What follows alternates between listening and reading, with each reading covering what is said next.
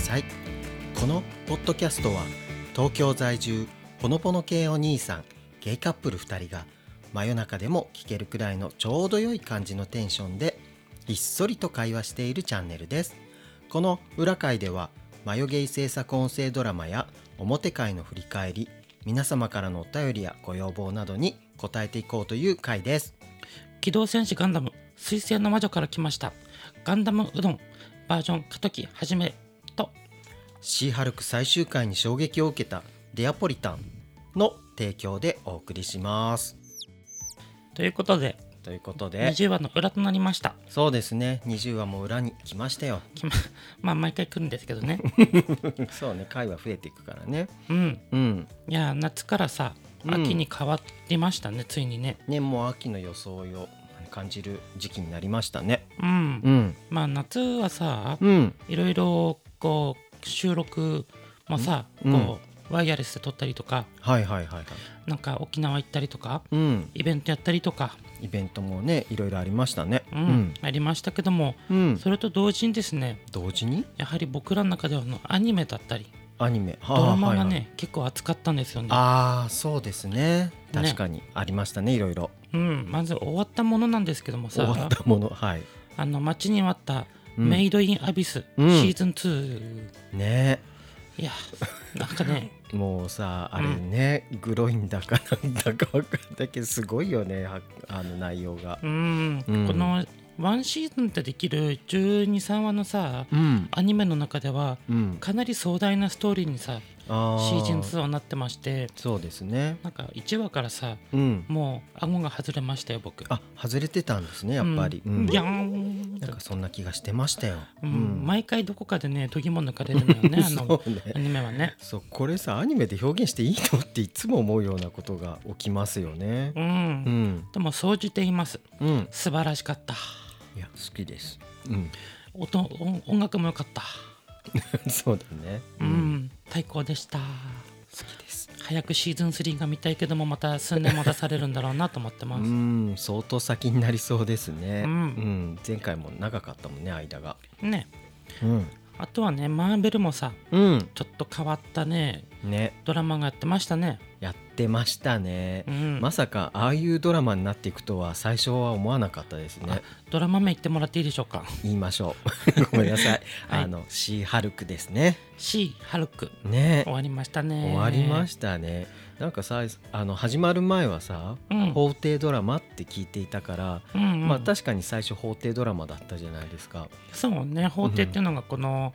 あのマーベルのさ作品ってこうバトルとか、うん。アクションがメインかと思いきやさ、うん、まさかの法廷コメディっていうそうねジャンルにしてきて、でバトルものじゃないですよっていう、そうねあとちょっとシットコムのね要素も含んでいてね、とうん時々あのテレビの方向くんですよねそう主人公が主人公がうん視聴者に向けたメッセージをこう、うんドラマ上で言ってくるとか、ねね、第4の壁と言われるものうんを、ね、あの壊してきましたねね ちょっと壊し方が衝撃的でしたけどちょっとね最終回はね、うん、あのなかなかにね、うん、新しい新しいよね展開でしたね、なんか ちょっとね初めてかもしれないあれは、うんあんまり言うとネタバレになるので控えますけれどもそうそうそうでも見れる環境の人はねぜひ見てほしいですね、いろんな壁をぶち壊していきましたね、うんシーハルクが。そうですねうん、うんいやー終わりました。終わりましたねうん、うんけどねちょっと秋はね秋でね、うんあの10月から年内かはのいクールとか、もしくは来年にかけて、 12月までだったと思います。うん、うんまたちょっとアニメも増えてますけども、うん僕はなんといってもねうん、 「ガンダムうん、彗星の魔女水星の魔女ね、」うーんちょっと始まる前まではどんな感じかなって思ってましたけど、うん実際に見たらさ、衝撃プロローグからすごかったよね。そう、うんあの今までの「ガンダム」ってさ、うん、まあガンダムってかいろんな作品もそうだけどん1話からやるじゃないですか、うん、それが今回はうん、あのゼロ話のプロローグっていうのがあるの、ね30分のそう、それがね、また結構すごい作りになっててね。う、うんん、 2時間の映画を濃縮したよう な涙ありのうん、衝撃展開で、ね、うんうん、人がバッサバッサねねあんまり言っちゃダメですけどそうですね。うんそれ、それぐらいにしておきましょう。当分はね僕ガンダム熱また、 7年ぶりのガンダムシリーズのアニメですのでそうね興奮しながら見ていきたいと思ってますはいまああとはうん一部でちょっと盛り上がってたんですけどうん、実は今週から「うるせえやつら」が始まってるんですそようねだ、んなむだっけラムダッチャあの実はうんこっそり一人で見ちゃったんあですけど、そうだね僕見てないからなんで見ないなんで誘ってくんないのそういうとこ ろごめんね今後で見ようねまた、うん、うん割と気になってたんですけど、ううんんあの何回見ても面白いから、うんちょっとねあのーもう初期から見ている「うん少年サンデー」で読んでいた勢としては、うんちょっとね懐かしさで涙が出てしまうぐらいの、へえ、はいそんな感じでしたよ。ね秋も秋でアニメはいっぱい来ますからうん、ね皆さんもちょっとおすすめのアニメがあったらうん、教おす教えてくださいえてください。真夜中にゲイ、だっちゃはいということでうんじゃ、あ乾杯しましょ乾杯をしましょう。は今い回は忘れませんでしたね。ううんでももう開けてんのかな。うまん開すけよちゃったはいバカはい僕も開けましたはい。じゃあ今日は皆さんは、ううんん、とそうですね鼻の穴に指を入れてあダブルで入れてましょダブルなんだね。う、うんであの鼻をちょっと豚っ鼻のようにした状態でうん。うん言いましょうか、本当にしてる人いるのか僕じゃあしながら言いますねやめて声が出ないでしょ。せーの真真ん夜中中ににゲゲイイパコーン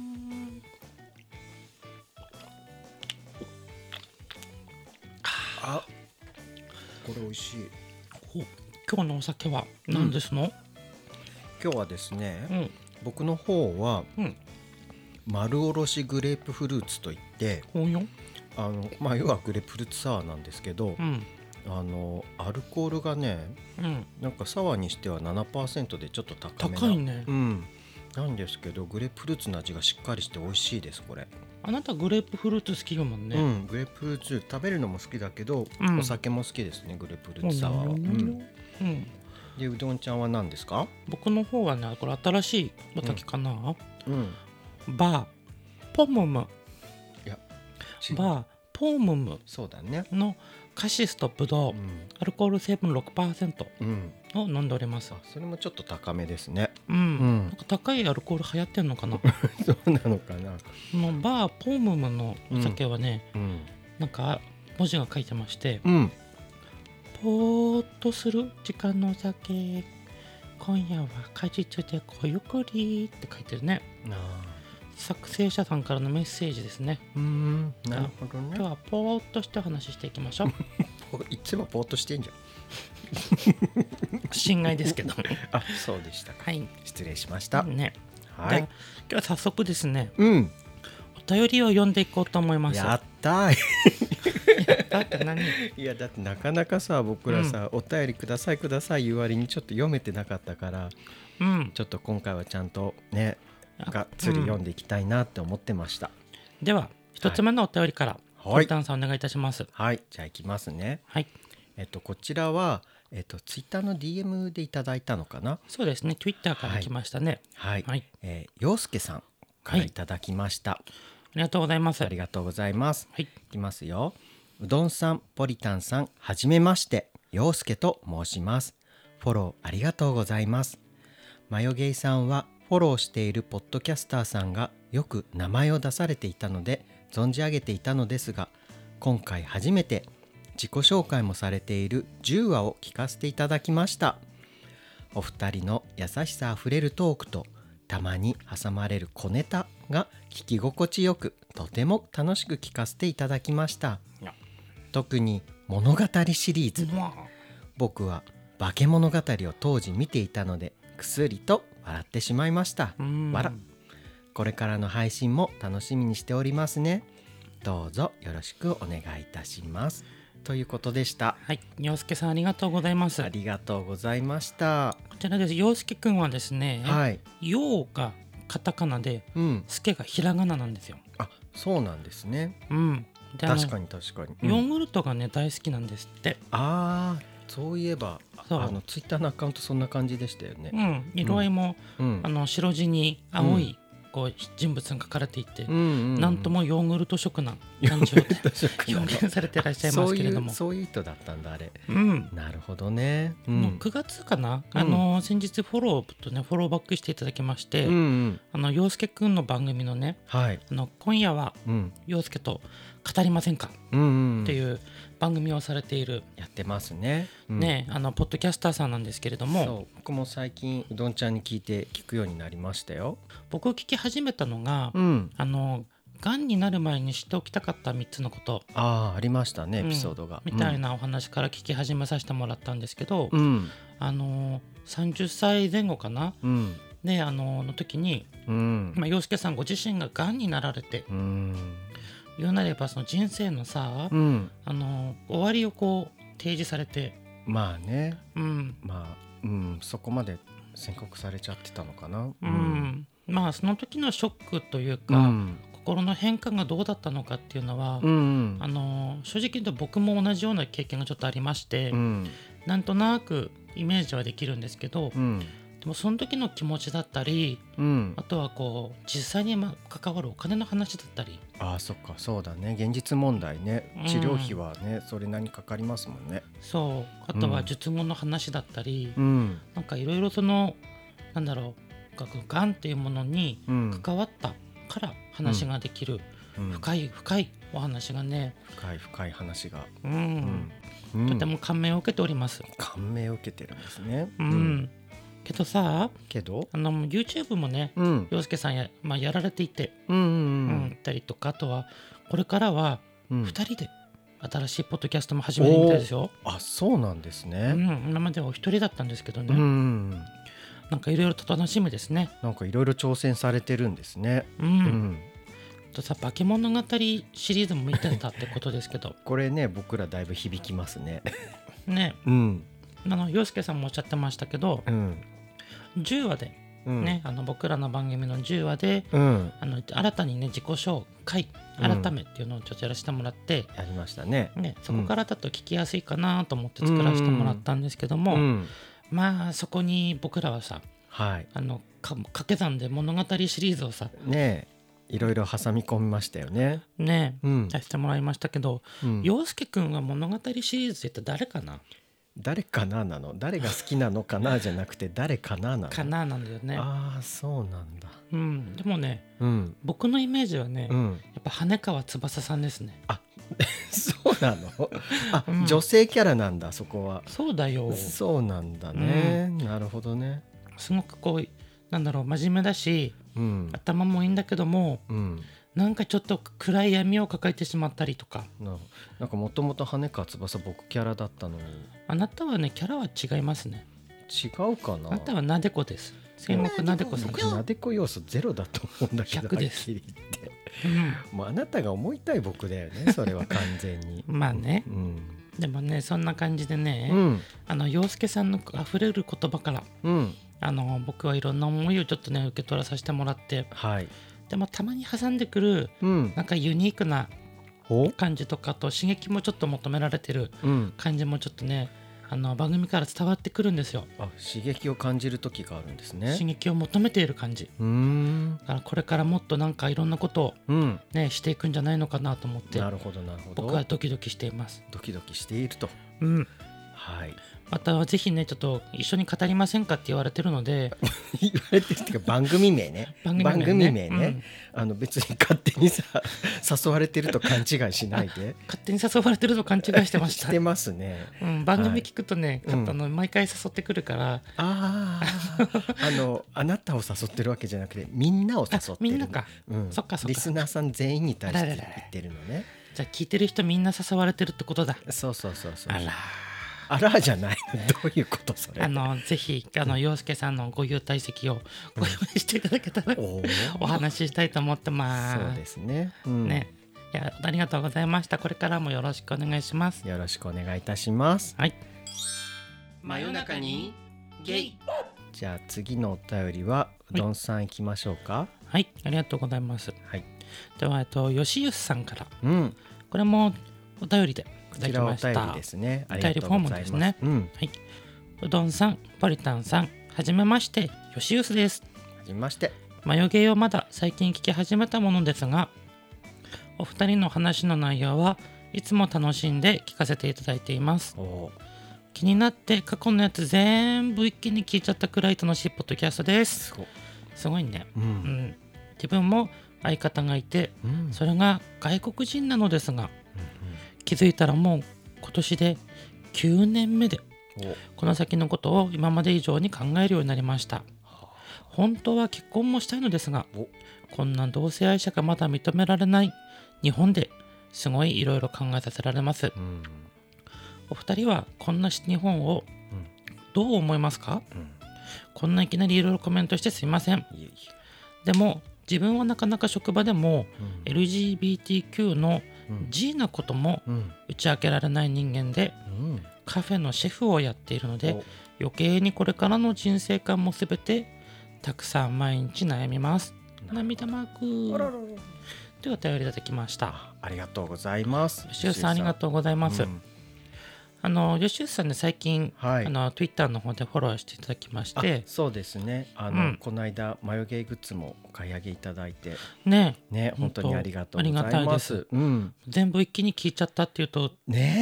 ねえそう僕らさえ、うん配信開始してからさまだ5ヶ月半ぐらいなのに5ヶ月ぐらいですね5ヶ月ぐらいかなうん、なのにさうん結構な回数出してるはずじゃないそうもうちょいで50はいっちゃうのよ50回か、ねうんそれなのに全部聞いちゃったってすやばいよねごいですねうん、なんか独占しちゃってるよね時間をねねちょっと申し訳ないような嬉しいようなうねんそんな複雑な気持ちになりました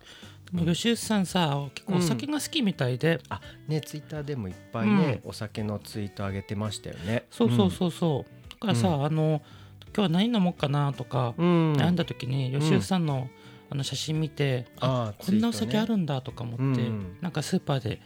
買うためのこう選択肢になるようになりましたよ。 あヒントになってますよねうん、うんありがたいですね。ありがたいですがきっと今夜も眉毛を聞きながらお酒をジャブジャブ飲んでるんでしょうかね。 ジャブジャブ飲んでるのかな。ね、ね、そうだったらいいですね。うん、今度一緒に飲みたいですね。あ、そうですね。お酒好きなんだったらね、ぜひね。う。うんあとね吉内さんね、うん。家庭菜園もされてまして。ああ、そうなんですね。ううんんて。かカフェでねシェフもやられてるということでうん。結構味の探求ああ、そう。素材の探求をされてらっしゃるんじゃないでしょうか。ね、ちょっと気になるよね、カフェ。うんね、吉石さんがやっている。そうそうそうそうん、どんな料理作るんだろうとかって、なんか考えると、なんかね。う。家うん庭菜園とかもされてるんだったら、なんか体に良さげな。何か作ったりとかもしてそうですよね。ちょっとねカフェの名前は聞いたんですけども、うん。実際に僕ら行ってみてあそうですね、うんちょっと行ってみたいなって話をしてますよね。ね、うん行ってみてを報告をしてもいいかどうか確認を取ってからま そうですあ名ね。前等ね言いたいと思いますねそう。ですね。そこは確認の上別の回でちょっとおね話ししましょうかね。はい、うん。ということで吉内さんのねお悩みが来ているんですけども、ね今回ね、はい、なかなかなね 若干重めな深いテーマですよねテーマですよね。日本どう思いますかと。日本どう思いますかもあるんですけどこんな日本っていうことなので。うんまあ、要はその、ね、9年も付き合っている彼氏がいてしかも外国人の、なんですけど本当は結婚したいけど、うんうん、まあ、日本だとまだ同性愛者が全然認められてないからうん、まあいろいろ考えさせられてることがありますとほうね、でそれに対してこんな日本どう思いますかっていうことなんですよね。うんうんうん、いやなかなか なかなか、うん、難しいテーマを出してこられたなと思って。なんうんかあれよね、ゲイの同性愛者のうん日本の方のまあ、あうんの最大の悩みに近い部分でもありますよね。まあね最初に大体ぶつかるところでもあるし、うん、まあ、そこからも考えさせられていくねずっと付き合っていかないといけないテーマでもありますよね。そうだね。ん、今のままでは、ううん、ぶっちゃけ言って、うんポリタンさんは日本が好きですか。日本が好きか嫌いかで言うとうん、あのまあ好きは好きです、うんあの、好き嫌いとかじゃないんですよねうん、あのやっぱ生まれ育った国だから好きは好きなんですけどうん、やっぱりその生きづらいか生きづらくないかで言ったらうん、やっぱりちょっとあの海外海外って言っても僕そんなにたくさんの国行ったわけじゃないですけど、言ってますよ。まあ、ママ行ってんのかな、うん、まあアメリカとかでこうなんまあねちょっとだけ暮らしたことがあって映画その時の感じと比べるとうん生きやすさは日本よりうんアメリカの方が生きやすかったなって感じは、うんあの実感値としてはありました短い枝ではありましたけど、うんうんうんうんだけどまあねうどんさんはどうですか、僕はね、うん割とその年齢によってうん、日本って住みやすいかどうかって結構、うんあの今回お,、ね、お便りいただいてうん考えたんですけどうん割とね学生の頃はうん好きだったと思ううんうん好きというかすごい守ってくれるなと思った、守ってくれるうんあの教育もそうだしああなんかその下校途中とかさ、うんこうなんかみんなで一緒に帰るとかさ、うんなんかその国にあなたたちは日本人ですから 日本の教育をしっかり受けてうん学んで成長していってくださいみたいななるほどちょっと過保護みたいな感じの、教育みたいなあー義務教育、うん、うん、のはあの結構感じてたのでなるほど子供が結構のびのびとうん育ちやすいかもなとはちょっと思った、でもあのうん外国の人と比べたことがなかったからね、あー当時は、そうかうん、でも、うん後からさうんこの海外の人とうん日本のこの育て方が違ううん部分は聞いたからうん当時はっていう話で、ああ、うんなるほど、案ね内させてもらいました、はい、今は違うってことですかね。うん、今はまあうん今僕もう40前になりますけども、うん、社会人になってからはうん、日本がねはあの生きづらいなと思った、生きづらい。うん、どの部分、どの部分で。やっぱりね働き始めるとうん、日本人って割とマメだったり、うん、こう細かい人が多いからさ、うん、仕事にすごい集中しちゃうんだよねう、ん、でこう、まあ、仕事に熱中することによってうん、こうプライベートを犠牲にしたりさうん、自分の心を犠牲にしたりとか、うん、っていうのをすごく多く見てきたものなのでなるほど。なんか社会人に対するケアっていうのはうん、日本ってすごい少ないなって思う。ああ、そういうふうに感じるってことですうね。んなるほど。僕はさっき生きづらいって言ったんですけどう、ん僕が感じてる生きづらさはうんどちらかというと、こう意見とか思ってることをうんすごい出しづらい国だなって感じるんですよ。あわかる。あのなんでそう感じるかっていうとうんあの例えばさソーシャルメディアとかでうんこう何かをさこうつぶやくじゃないうんそうするともうすごい勢いでさ内容によっては叩かれたりするじゃないそうね。でそれってさ社会でも同じでさうんこうすごいさ発言に気をつけなきゃいけない場面が多すぎるうんうんうんなんかさ あのだからさこう言いたいことをさ思うように言いづらいのよ、正直言って。うんうんだから、まあ、ひょっとしたらさあの、まあ、僕は結構年配だから若い世代はそういうのあんま感じずにできてるのかもしれないけど、うん僕とかはやっぱり言いたいことがあんまり思うように発信できていないというか言いたいことが言えないこの世の中じゃ生きづらいポポイズンです。ああすあポイズンねあったねそんな曲が分かんなかったごめん生 聞きづらいです。生きづら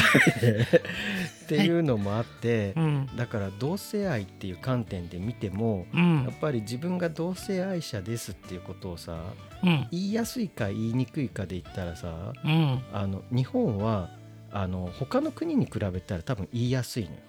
うんなぜかっていうと宗教があんまり浸透してないから、ああなるほどねそ。う宗教が浸透してる国っていうのは、うんやっぱりまだまださ同性愛っていうのを認めないことが多くてそうだね。だから同性婚が認められててもうんでもやっぱりこう宗教の中でやっぱり禁止されているから、うんあの完全に寛容なわけではなくてうんだからそういう活動してる人たちもいっぱいいるけれども、うんでもこう完全にこう認められているわけではないような気はするんですよ。そうだね。だけど日本ってさ、まあ、良くも悪くもうん無宗教な人が多いというかうんうんだからさ、まあ、そもそも宗教でもそんなに厳密にはさうん同性愛ダメとか言っていないし、うんうんまあ、昔からさ、まあ、そういうねあの 住職というかお寺の人がうんお小さんに手を出したりとかそういう話もあったぐらいだから、うんまあだからに、まあ、まあそれもちょっとほんほん厳密な同性愛とは違うのかもしれないんですけど、はい、まあ、そういった形で同性愛がうん、そんなにこう厳密に禁止してる国ではないから、うん本来はそんなに言いづらくなくてもいいはずなのにうんでもこう人の気持ちとかを気にするがゆえにうん言いづらくなってるかなっていううーんなんか国の文化的にはうんなんかそんなにこう激しく禁止してる国ではないと思うんですけどうんうんでもなんか言いづらい雰囲気が強めな国だなって感じるんですよ。うんおー僕はね割とねうん他の国よりはうんゲイですっていうのがうん言いやすくなってるとは思う日本がうんうん逆にねうんうんうんほらイスラム系のさ宗教だともう言えないじゃない完全にまあ宗教の話ですよね。うん宗教絡んじゃうからあなたも言ってたけどうんから言うことはすごく簡単になってきたしうん割と他の国に比べても寛容だなとは思う日本うは、んうんだからそういう会社もどんどん出てきてるからねそうですね。うんけどその吉内さんの悩みってさ、うやっんぱりその自分は日本人でうんお相手さんが外国籍の方うんということなので、うん宗教上の価値観の違いがもしかしたらあるかもしれないよね。ああひょっとしたらそういうこともあり得るかもしれないですね。うん、そこでももう10年近く、うんね、お付き合いされてるってことはもうすごい、うあの2人の努力というか、まあ融合ねというかねまあ感じまねすよね。相性もあるんでしょうけど、まうんあいろいろ乗り越えてきたものが2人の中にはあるんでしょうね。ねうん、でまあさその最後の質問でさ、うん、日本って日本での結婚だよね要はね。そうだね。うん、結婚したいって言ってますからね。そううん、結婚できない日本はどうですか結婚できない日本はどうですかってまあねできるようになったらいいなとは思うけれどもうんただまあそんな簡単にできるようになるものでもないからうんまあいずれなったらいいなぐらいかなどうしてもできないと嫌っていう感じではないです。ただ、あのそうでないがゆえにうんこういろいろさ日本だとさ無駄にこうなんていうんだ書類事務というか、うんそういうのが厳しすぎてうん例えばお互いのどっちかがねうんこう大怪我をした時にお見舞いに行けないとかうんそういうのはちょっとなんとかしてほしいなと思う。ああまあそうねうんあのあなたお母さんが死んだ時にねうん、そういうこと言ってたもんねそうそうそうそううんそういうのってやっぱり家族でないとさ許されないことが多いから、うんそこはさあのゲイであってもうんあの愛し合っている相手なんだったらこう認められるようにうんなるといいなとは思います。うんううんんなるほどねまあ、それがパートナーシップ制度で、うんまあ、許されるようになるんだったらまずはそれでもいいかなと思思いますよ。なるほどうん、どんちゃんはどうなんですか、僕ねなどっかで言ったかもしれないんだけどうんあんまりパートナーシップとかうん結婚っていうのはうんそんなに必要性はあんまり考えてなくてうんなんかあのーこの前ちょっとねあのポリタンさんのお話ししてたんですけどうんなんかそういうのをうんこうメディアにさ結婚しましたとかうんあのーパートナーシップでしましたって言ってる人ほど別れてるなって、ああねこの間話しましたね。まあ僕らが知ってる分だけかもしれないけどねそう結構ねよく知ってる人に限ってそういうことが起きてるんだよなとう思って。んまあもちろんそうじゃない方も大勢いるしねね多一分概にはそうじゃないんだけそうそどうじゃない人は多分そんなに派手にやってないんだろうなっていう今度はね、うん逆説的な予想をしちゃったりしてますよ。そうでね、あの結婚しましたっうんて、まあお付き合いもそうなんだけどさ、うんこうなんだろう2人の中で結婚しましたって思ってるんだったら、うん僕はもうそれが一番そそこまででいいかなと思っててうん、まあそれが一番大事だとは思うんだけど、やっぱでちょりっとうんあごめんね止めて。ううん、でちどうょぞっとさ、うんあの幸せってさ自分たちが感じている幸せをうん誰かに振りまいてしまったらうん、呪いに変わると思っていてあーなんか窓まぎ的な表現ですね。うん僕ら超幸せですっていうさ、うんうんものって人によっては不快に思ったりするじゃない、そうそれがさ、うんやっぱり日本的って思うんですよ。うん、でその本人たちはもちろんそうじゃないと思うし、僕らもさあんまイチャイチャして話してるつもりないんだけど、うんあの人によっては不快に感じる方はもちろんいるかもしれないようね、んでもその言われた方からしたらさ「うん何この人たち」って言ってさ、うんちょっと恨みを買ってしまったりとか、そうあのね。発言一つとってさうんこうも燃やされたりさうんする可能性もあるから、うんうん、なんかあんまり大々的にその結婚しましたとかうんパートナーシップ結びましたとかってうん僕はようん僕はそんなに痛くない、うんうんだからあなたと付き合ったことも、うんあのツイッターとかでもやらなかったし、まあ最初のうちはねうんうんあとね、あんまり定着するまではそういうのやめようってうん僕学んだんだ、そううね、ん、失敗したことあるからそれ でそう言ってたねうんたださその考えって僕はやっぱりさっき見て日本的だなと思ってて、うやっんぱりさ海外というかやっぱ特にアメリカなのかなやっぱりさうん人の幸せはみんなでこう祝い合おうよみたいなうん感じがすっごく強くて、うんうんうんだからさ嬉しいんだったらなんでそれ出さないのみたいなうんむしろそういう雰囲気が強いから、うんうん嬉しい時はもうう全身で喜ぶみたいな、そうだねなんかそういう方がやっぱり楽じゃないかなって僕は思っちゃっててう、んうんうんうんだけど日本だとさ自分がこう喜嬉しい時に喜んだら人から恨みをかま買われちゃうんじゃない かって僕さもう、うんでもそれって多分この教育のなんか悪なのかなってちょっと思ったりもするんいだやけど多分ねもう思ってる僕が稀なだけだよいやそんなことないと思う多分ね、そういうふうに思ってる人多いと思うのあ。本当うん、こだってさやっぱりさ、幸せなものをさうんこうインスタとかでアップするような人は全然いっぱいいると思うんだけどうんやっぱりそういうの上げてるとさアンチって絶対生まれてるじゃない、うんでもそうそれが普通に感じてるじゃない、うんうんそういうの出してたら多分アンチ生まれるよなっていうのが、うんうんそんなに違和感がないというかうんああそういうふうにああいうふうに出してたからアンチが生まれたんだなみたいにそうだね思っちゃうねそそんなに不思議に感じないじゃないはいでもそれってさやっぱりこうそういうふうに育っ生きてきちゃったからかなっていうのがあってうんなんかそれってすごく残念だなってどうしても思思わずにはいられないというか、んんなんか本来なら嬉しい時に嬉しいって表現できるうんうんそんな世の中で本当はあってほしいなってうんうん僕は思ったりしています。はいうん、ちょっとね僕らなりに悩んでみたんですけども、うん、まあ僕の回答としてははい、あの自分たちとうんあ、とはあの一緒に祝ってもらいたい人をうん、呼んでうん、結婚式開いたらどうかなって思ううん、うん、あのなんだろう正式なものじゃなくていいからあちょっとお店貸し切ってあ、さ披露宴みたいな感じですそうね。そうそう、んあのワードとかエクセルで作ったさ婚姻届みたいのにさ、うん、 2人でこうサインしてさそうね。ね、それでもあの形上の結婚みたいにしてさ、うん、あのちゃんとお祝いしてくれる人を呼んでさ、うん、結婚式開いたら、うん、僕はもうそれで幸せかな、ああ、でもそうね、そういうの、うんそういうセレモニーって大事かもしれないですね。ねうん、なんかおままごとみたいに見えるかもしれないけそんどなさことは全然ないですよ。僕は、うん、それが今日本でできるうん、一番の幸せかなって僕は思ってます。なるほど。ううんん、はいいいですかいいですかって何です か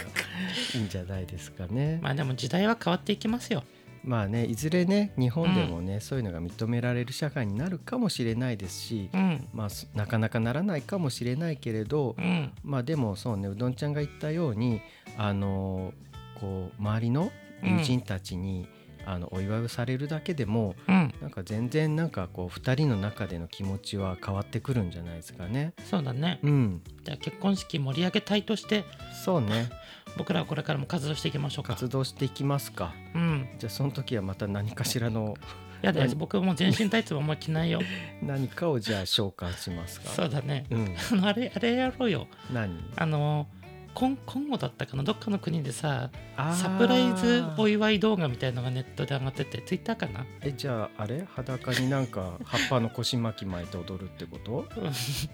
みたいなこと全身タイツとどっちがいいのそれゲイの結婚式盛り上げたいっつってなんかやって大みようか丈夫ね。か なあの、はいあの捕まらない範囲にしましょうねそうですねうんはいえしゅうさんありがとうございました。ありがとうござまいましたたちょっと近々あのカフェの方にお顔を出しに行きますのでそうですねねなんかちょっと吉井さんのお便りの答えになれたかどうかはちょっとわからないですけれど本も当だねはいあの、まあ、ちょっとでも参考になることがあれば嬉しいです、嬉しいです。はいはいありがとうございましたあ。りがとうございましたマヨゲはいということでうん3通目のお便りをはいい行きたいと思います。こきましょちらはなんとううんあのミサエさんからミサエさんですね初めてのお便りをいただきました。はいありがとうございますありがとうございます。うんじゃあポリタンさん、はいお願いいたします。読まさせていただきます。はいきますよ。真夜中にゲイオンチュー。もういきなりですね。 ね、昆虫。うどんさんポリタンさん20話達成おめでとうございますありがとうですありがとうございますいつかお便りを出そう出そうと思っていたのですがうん月日が経つのは早いものですっかり遅くなってしまいました申し訳ありませんチメートル汗来た来た来たツイッターでは何度もやり取りしていただいているのにお便りとなると少々気恥ずかしいものですねうんうんふと真夜中の空を見上げるときなんとこの空の下のどこかにあるマヨゲイハウスでうん今日もまたうどんさんはポリタンさんをキュンキュンさせポリタンさんはそんなうどんさんを優しい眼差しで見つめながら2人仲良く団らんしているのかなと思うとしっとりうっとりとしてきますうんさて今回のテーマは「和つながり」ということでうん先日のポッドキャストウィークエンドにぴったりなテーマだなと思いましたでしょ輪の真ん中でみんなを楽しませ笑顔にさせるお二人そして米っぱとしゃもじいが本当に本当に素敵でした恥ずかしいお二人の周りには常に笑顔の輪ができていましたね私にとってもあの日は一生忘れられない最高の思い出の日になりましたありがとうこちらこそきっとまたいつか近い将来お会いできるのを楽しみにしています、うんこれからもお二人のペースで無理せず楽しく配信していただけたらと嬉しいですはい陰ながら応援しておりますうんなんだかまとまりのない文章になってしまいましたしたくさんのお便りが届いているとお察ししますので私のお便りはお二人の心の中に留めていただいても全く問題ございませんあなたに会えて本当に良かったハッピーミサエよりミサイさんありがとうございますありがとうございあまりがとうごすざいますもうすごいミサエさやっと今ねえミサイさんからお便りが来ましたんねツッコミどころいっぱいあるけども愛に溢れてますよねそうもうこれ読んでちょっと涙出そうになったわかるもううん、あのミサイさんはね、うんまあどんな方かと言いますと、はいはいあの魔除け始めてうん1ヶ月ぐらいかな、かなた時に、あの Twitter でうん、うんあまりフォロワー数のいない、そうね、あのーまだね、んそうクレヨンしんちゃんのお母さんのミサエさんうん、うんをアイコンにした方がフォローしてきて、ねうん誰って ね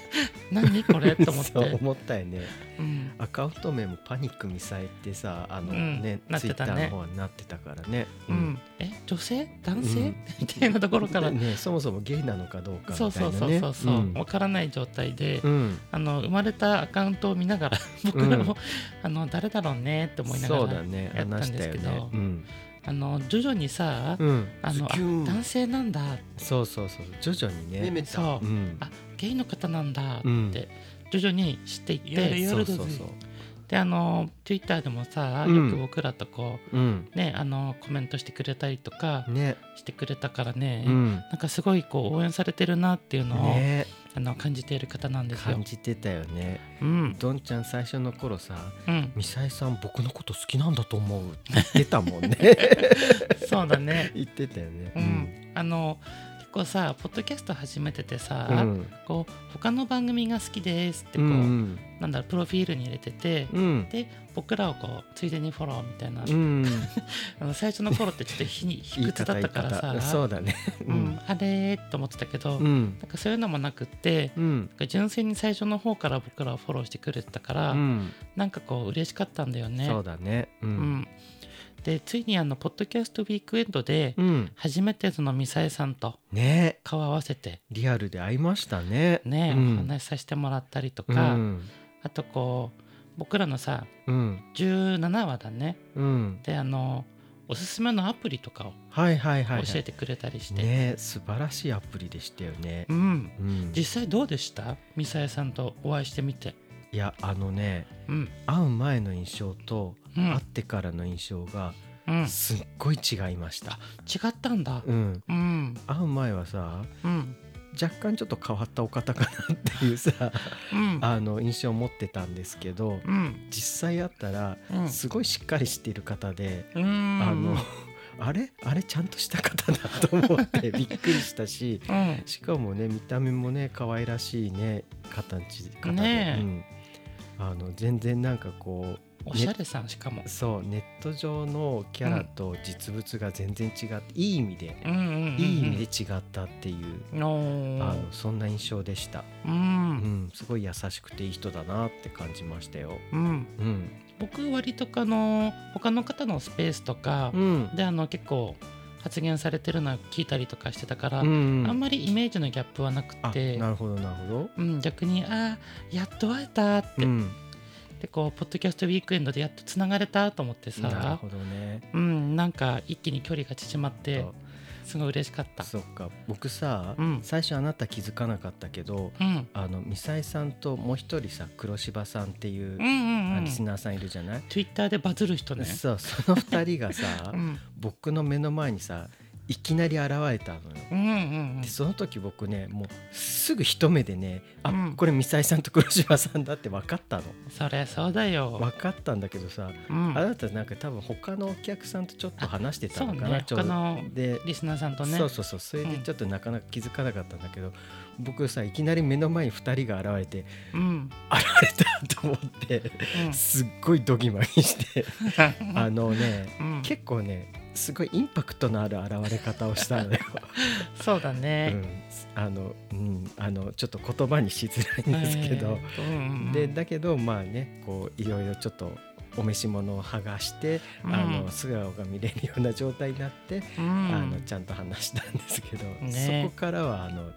あのすごいしっかりされた方っていうのが分かりました、あの現れた時はちょっとインパクトが大きすぎてびっくりしましたけそうどだったんだうんなんかねミサイさんと黒柴さんがうん、ウィークエンドの1週間前にお会いしていたらしくてあそうですねその時に撮影したムービーが、うんあの Twitter であの再生回数が結構バズってて、ねむちゃくちゃね、うんバズってましたね。ねうん僕らもさ探検隊やってたのにさ、うん再生回数全然勝てなくてさ叶わないんだよね。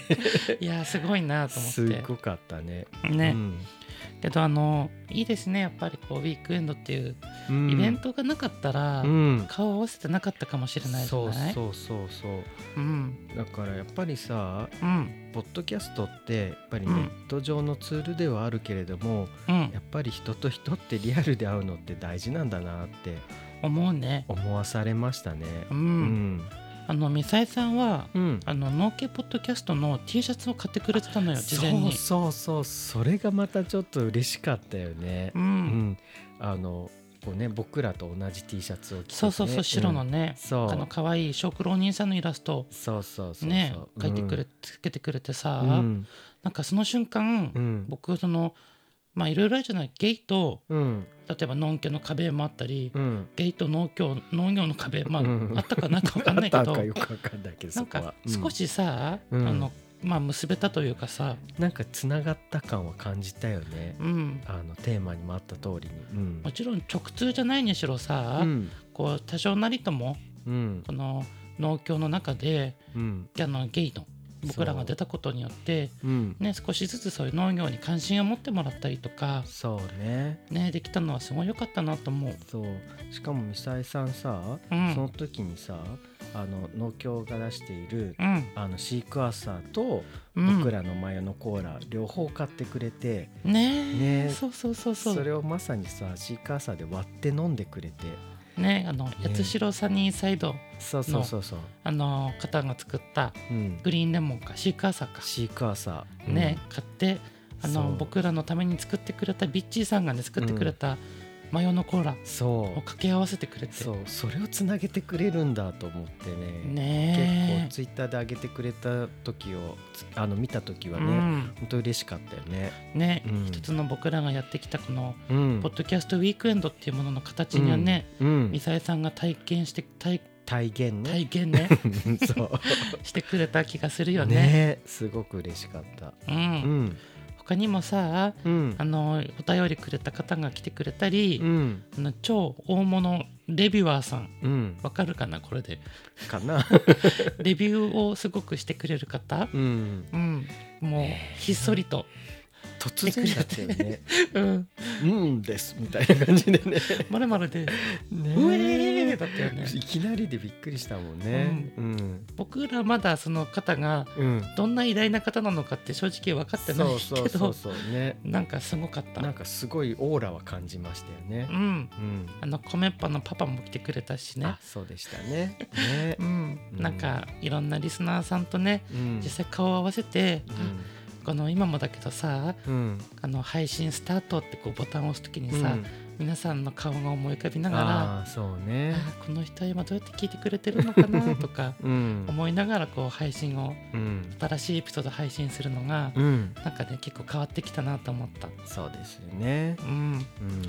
あのみ熱心なねマヨゲーファンとして ミサイさんがあのすごいねあの嬉しいいろよいろね頑張ってくれましたけど本当にありがとうございましあたりがとう。ございますそんなね、うんうんミサイさんのお便りをお二人の心の中に留めていただいても全く問題ございませんとありますが、とどめません。全くとどめる気は起きません と。どめません。とどめません も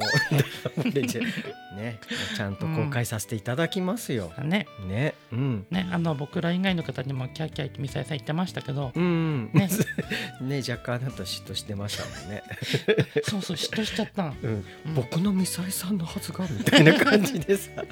そのくらいなんか思い入れが強かったよそねう。だね、うん、でももっとね、うんあの僕らにキャーキャー言ってもらえるように、あそうですね、お便りの読み方とかね そうねもあうちょのっとコ魅ンテン力ツもね、そうもっとみもっともっと魅力的になれるようにね、ね精進していきましょう頑ね張。っていきましょうん、う、うん、あの20話のためにね、お便りもくれて本当にありがとうございました。本当にありがとうございましちたょっ、とここまで聞いていただいた方もねちょっうとん尺が長いかと思うんですけ ども、どうかな、うん、ね本当に聞いてもらってありがとうございましたありがとうございました、続々とお便りもいただいてますので、そうですまたね来週ねうんしっかりとお便りをお読みさせていただきながら、読んでいただきよ読ませていただきますうん、一緒に眉毛を作っていただけたらと思 います。作っていきましょうはい、はい